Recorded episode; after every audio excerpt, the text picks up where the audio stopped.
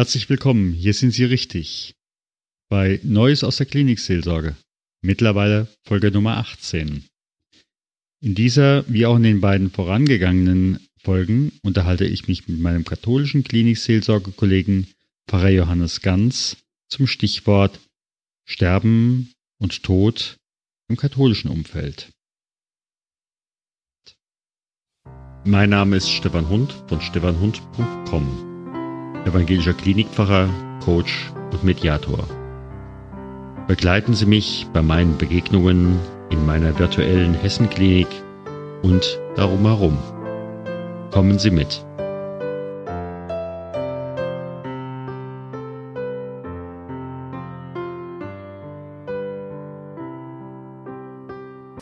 Dann mache ich doch mal die Tür zu diesem weiterführenden Kapitel auf. Jetzt ist die Beerdigung vorüber, jetzt ist der Leichenschmaus vorüber. Ähm, dann weiß ich, es gibt in der katholischen Kirche die Jahrestage mit äh, einer Erwähnung in der Messe. Wie ist es eigentlich in der katholischen Kirche? Das habe ich so noch nicht erlebt, auch wenn ich des Öfteren schon mal in katholischen Gottesdiensten war. Bei uns in der evangelischen Kirche wird beispielsweise am Sonntag, der auf die Beerdigung folgt, äh, nochmal ein besonderes Fürbittengebet für den Verstorbenen äh, und die Familie ähm, gebetet. Ja. Das ist bei uns nicht so etabliert, das stimmt. Das wird, wenn ich sage bei uns, in den katholischen Gemeinden. Es wird natürlich äh, hier und da auch erwähnt, wenn jetzt beispielsweise ein äh, Gemeindemitglied gestorben ist, wo jeder weiß, da ist sein Platz in der Kirche gewesen vielleicht in den letzten Wochen nicht mehr, weil er krank war oder sie. Aber ähm, gerade bei Gemeindemitgliedern, die jetzt zum vertrauten Kreis der Gottesdienstgemeinde vielleicht auch gehört haben, ist es fast selbstverständlich, dass das irgendwie Erwähnung findet. Ja. Ob das äh, fest, ähm, ob das fest äh, äh, institutionalisiert wird, automatisch am Sonntag nach der Beerdigung, das ist natürlich jetzt nicht so festgelegt. Ähm, es gibt dann aber das Jahresgedächtnis und das ist, denke ich, etwas, was uns auch mhm. mit der evangelischen Kirche verbindet. Da ist es am Toten Sonntag. Mhm. Wir haben das äh, Jahresgedächtnis um die Gedenktage aller Heiligen, aller Seelen. Mhm. Allerheiligen ist ja in manchen Bundesländern auch staatlicher Feiertag. Ähm, aber es gibt den Brauch der Gräbersegnung am Allerheiligenfest oder am Sonntag danach. Dass, ähm, dass einfach auch der Name des Verstorbenen ins Gedächtnis kommt. Es gibt in manchen Gemeinden ein, ein Buch, in dem auch die Verstorbenen aufgeschrieben sind. Das liegt in der Kirche aus und wird umgeschlagen und dann sieht man immer, wer an welchem Tag, in welchem Jahr gestorben ist. Das ist aber auch nicht flächendeckend und nicht überall. Das liegt an der äh, jeweiligen Trauerkultur, wie es auch in einer Gemeinde praktiziert und gelebt wird und da gibt es sicher gute Möglichkeiten. Es gibt früher zumindest war das noch stärker, als ich das heute erlebe, das sogenannte Sechs-Wochen-Amt, also ein besonderer Gottesdienst, sechs Wochen nach der Beerdigung. Und wenn man so in die denke ich, in die Trauerforschung schaut und äh, Trauererfahrungen, ist es ein guter Zeitpunkt nach sechs Wochen. Da ist so Beerdigung äh, vorbei und vielleicht auch die Post gelesen und vielleicht sogar beantwortet. Ähm, es kommen natürlich auch nach sechs Wochen noch Briefe mit dem Namen des Verstorbenen. Das wird dann auch noch sein. Aber es ist schon ein gewisser Abstand, aber noch nicht ein sehr großer zeitlicher mhm. Abstand. Mhm. Mhm. Und dann das Jahresgedächtnis, dass man am Jahrestag oder um den Jahrestag herum auch einen besonderen Gottesdienst für den und im Blick auf den Verstorbenen feiert und dass äh, auch Familie da zusammenkommt. Das erlebe ich auch, dass das oft für Menschen auch ein wichtiger Familientreffpunkt ist. An diesem Tag, ja, ist der Vater, der Opa gestorben und da treffen wir uns. Gehen mhm. zum Gottesdienst und danach gehen wir essen oder so. Das gibt es auch. Ja. Nicht mehr natürlich in der Breite, und, äh, aber die Möglichkeit und die Einladung dazu ist nach wie vor da. Selbstverständlich. Ja.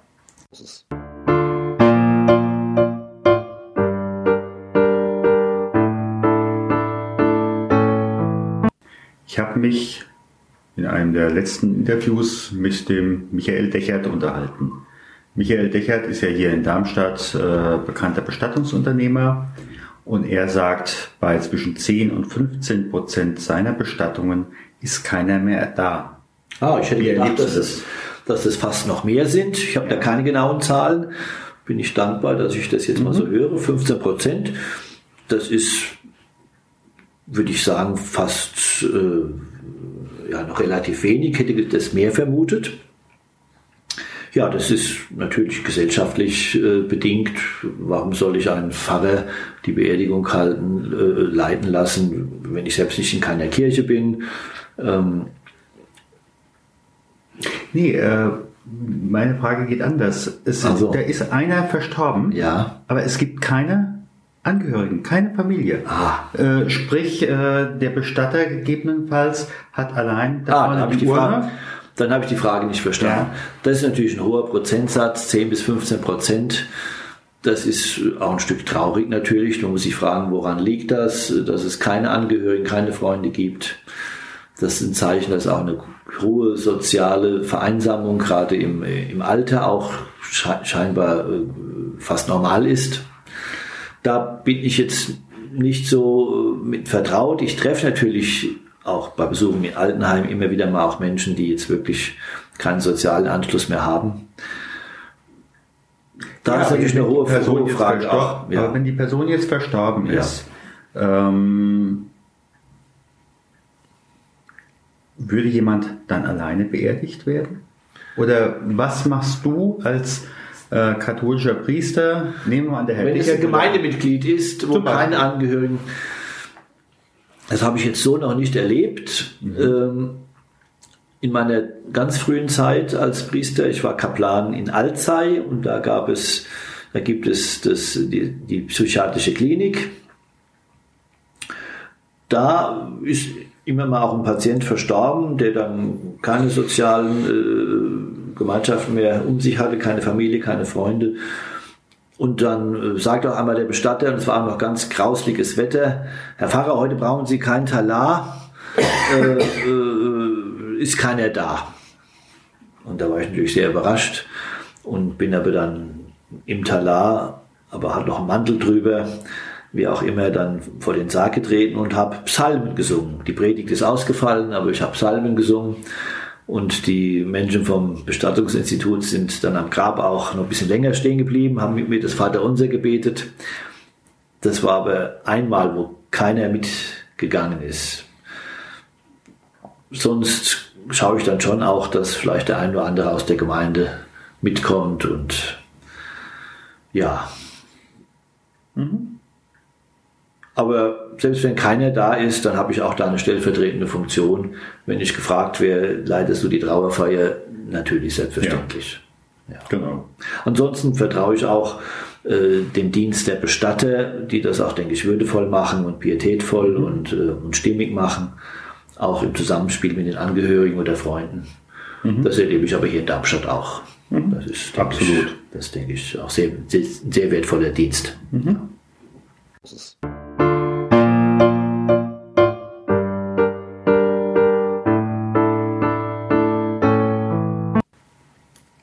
Würde gerne noch mal eine ganz andere Richtung ja. gucken.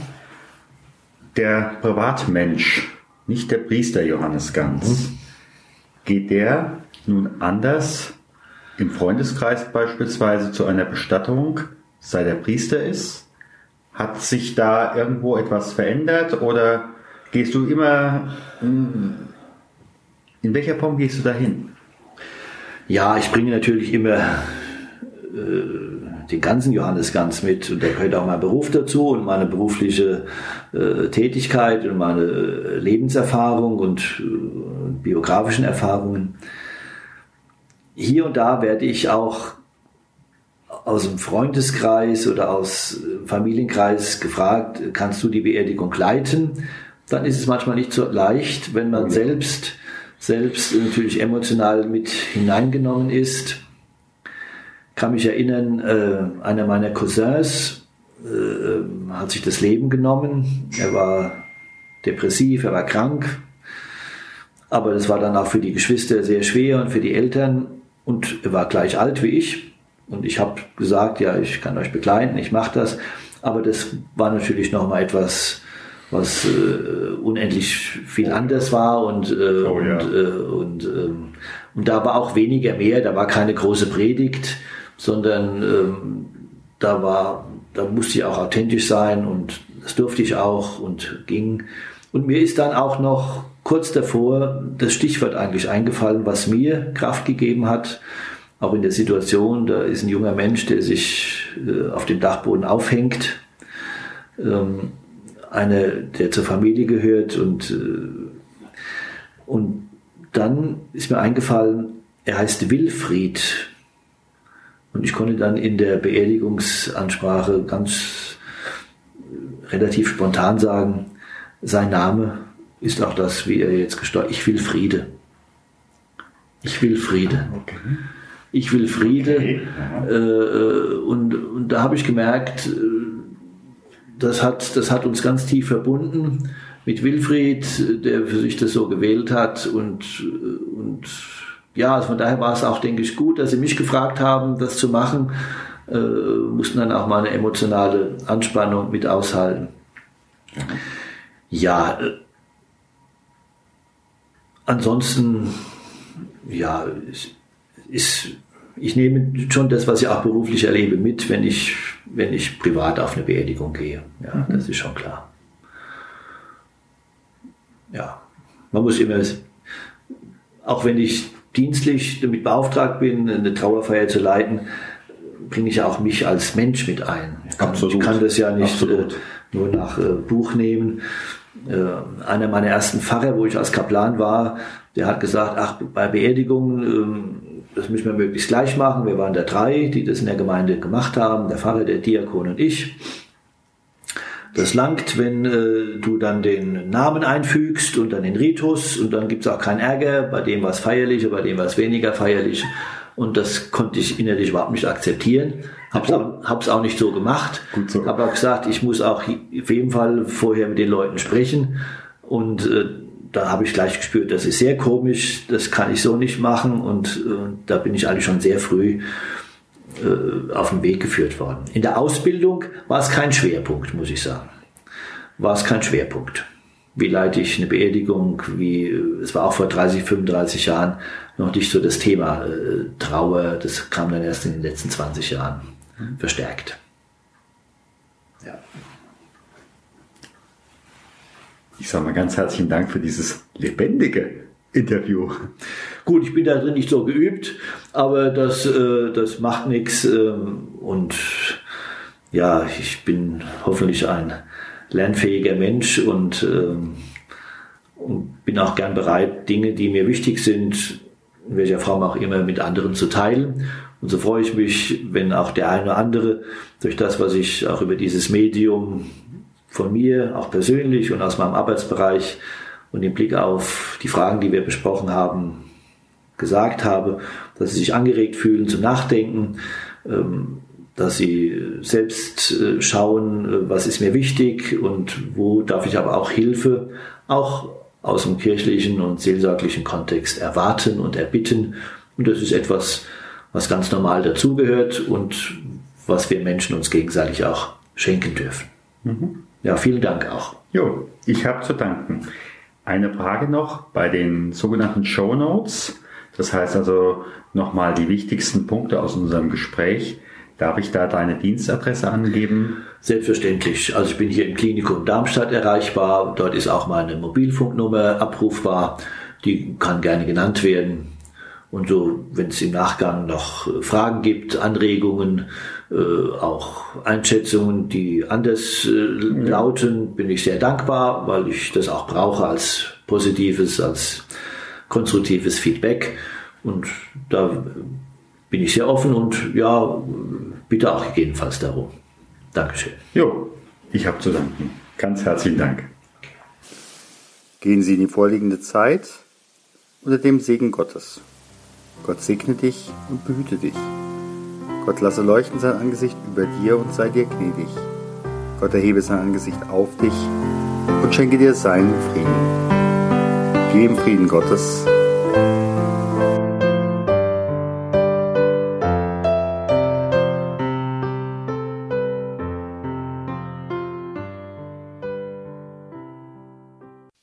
Herzlichen Dank für Ihre Aufmerksamkeit, für Ihre Zeit, für Ihr Interesse.